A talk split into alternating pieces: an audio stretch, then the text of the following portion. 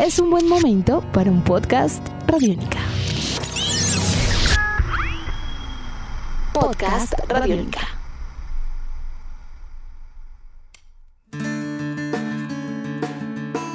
Son múltiples y diversos los factores sociales a los cuales se encuentra expuesta la primera infancia, niñez y juventud y que puede hacerles perder un propósito de vida.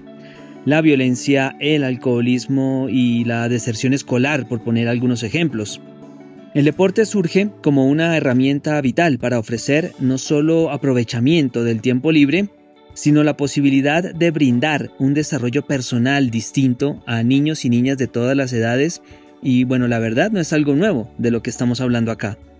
Sin embargo, en esta entrega hablaremos de cómo un deporte como el rugby puede llegar a lograrlo. Bienvenidos a Tribuna Radiónica, En Colombia existen múltiples programas de formación alrededor del deporte que buscan acercarse a sectores sociales desfavorecidos y o desprotegidos. La Fundación Rojo Amarillo Negro Siempre tiene al frente uno de esos programas. Se ubica en Bogotá y más concretamente su campo de acción es la localidad de Usme. Y allí descubrieron que el rugby puede llegar a ser una herramienta poderosa de inclusión para acercarse a niños y niñas y transformar sus vidas. Eduard Llanes, presidente de esta fundación y de la Liga de Rugby de Bogotá, nos cuenta un poco de qué se trata. Bueno, nuestra fundación Rojo Amarillo Negro siempre nace en el año 2013, inicialmente con la necesidad de tener una categoría juvenil que nos ayudara hacer la transición en nuestro club Alianza Rugby Fútbol Club, ya que tuvimos un bajón deportivo en la Liga de Rugby Bogotá y no teníamos un recambio. Se dieron las cosas que un compañero mío tenía una escuela de fútbol en la localidad de Usme, en Usme Pueblo. Me llevó a visitar, le pedí que nos dejara hacer una pequeña práctica y pues las prioridades mías cambiaron cuando vi la luz de los ojitos de los chicos y las chicas que estaban entrenando y vieron el balón ovalado vieron como una opción de cambio, vieron como algo diferente, algo que no creerían que podían llegar a esas zonas y de ahí cambió la mentalidad completa, ya el énfasis no se volvió en algo deportivo, sino ver cómo el rugby podía ser la herramienta para transformar y ayudar a ese pequeño grupo de jóvenes que estaban ansias de, de conocer algo nuevo. Entonces de ahí viene nuestro trabajo con la fundación, de tratar de utilizar el, el deporte como herramienta de transformación social. Surge a continuación un interrogante, y es, ¿qué tiene el rugby como deporte que pueda dar una mano en la transformación social enfocada en el público infantil? Bueno, el rugby es más que un deporte, nosotros lo consideramos como un estilo de vida, algo que nos sirve para adentro y fuera de la cancha. El rugby es un deporte donde los valores son pieza fundamental de la enseñanza de él y están desde los lineamientos de World Rugby, están intrínsecos y metidos ahí. Entonces nosotros utilizamos esos valores para poder formar a nuestros chicos.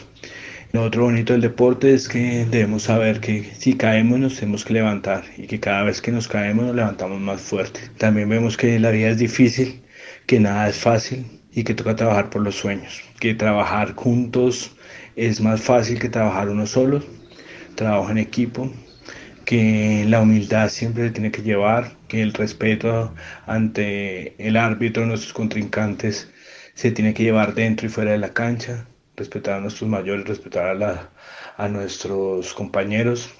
Fuera de eso, la solidaridad entre nosotros mismos, eh, dentro de, la cancha para poder marcar tries y fuera de la cancha para poder llegar a nuestros objetivos personales y colectivos eso nos conlleva a ver el rugby de una manera diferente. Entonces nuestra enseñanza está utilizarlo como herramienta, utilizar esos, esos valores que tiene intrínsecamente y bajo metodologías especiales poder sobresaltar esos valores antes que lo deportivo.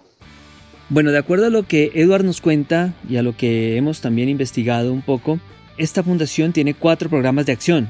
Uno de ellos se llama Try, Tacles y Sonrisas otro tiene por nombre Abrazando Sueños, hay uno más también que se llama Juego Común y hay otro que también se llama Jóvenes Guerreras. Las metodologías implementadas se basan en estrategias de carácter global, como por ejemplo Rugby for Peace, proveniente de Inglaterra. Estos cuatro campos de acción van dirigidos a trabajar en mecanismos de inclusión social, también enfocado en personas en situación de discapacidad, en resolución de conflictos y también en reconciliación y empoderamiento femenino. De este último, justamente, se trata jóvenes guerreras. Por eso le preguntamos un poco más a profundidad a Edward, nos llamó poderosamente la atención y queremos saber un poco más de qué se trata. Buscamos potencializar las capacidades de nuestras niñas por medio del deporte, hacerlas que crezcan fuertes física y mentalmente, que aprendan directamente a tener la capacidad de decidir y de sentirse libres y de poder expresar todo lo que ellos tienen en su corazón y, en su mente. Entonces eh, el rugby es un, un, bonito estado donde ellas pueden hacer parte de un deporte. Inicialmente ellas juegan de tú a tú con chicos hasta los 13 años, hasta la categoría de menores de 13 años. Y hemos tenido grandes resultados.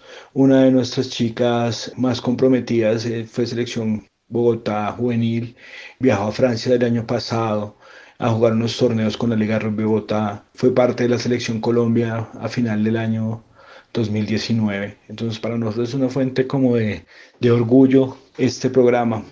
En el contexto actual en el cual nos encontramos, el deporte al aire libre dejó de ser algo cotidiano. Ustedes saben, la cuarentena y los confinamientos. La fundación tuvo que reorientar su estrategia en ese sentido y pese a que la gran mayoría de las niñas y niños no cuentan con acceso a Internet, han surgido herramientas como el WhatsApp, que les ha permitido seguir en contacto entre ellos para realizar, por ejemplo, talleres lúdicos, retos y también ejercicios físicos, rutinas físicas para evitar que pierdan el ritmo de competencia de este ítem quisiera agregar también surgió la posibilidad de que los padres se integraran más con los niños, ayudándoles en sus manualidades, a fabricar por ejemplo sus propios balones de rugby y demás con materiales que tienen en casa. Detrás de todo esto, no solamente la idea es, o con base en lo que la Fundación pretende, tratar de mantener activos a los niños. También dentro de la reorientación de la estrategia, hay un componente social para mitigar el estado de desprotección en el que habitualmente la población infantil se encuentra. Queremos saber un poco más de qué se trata.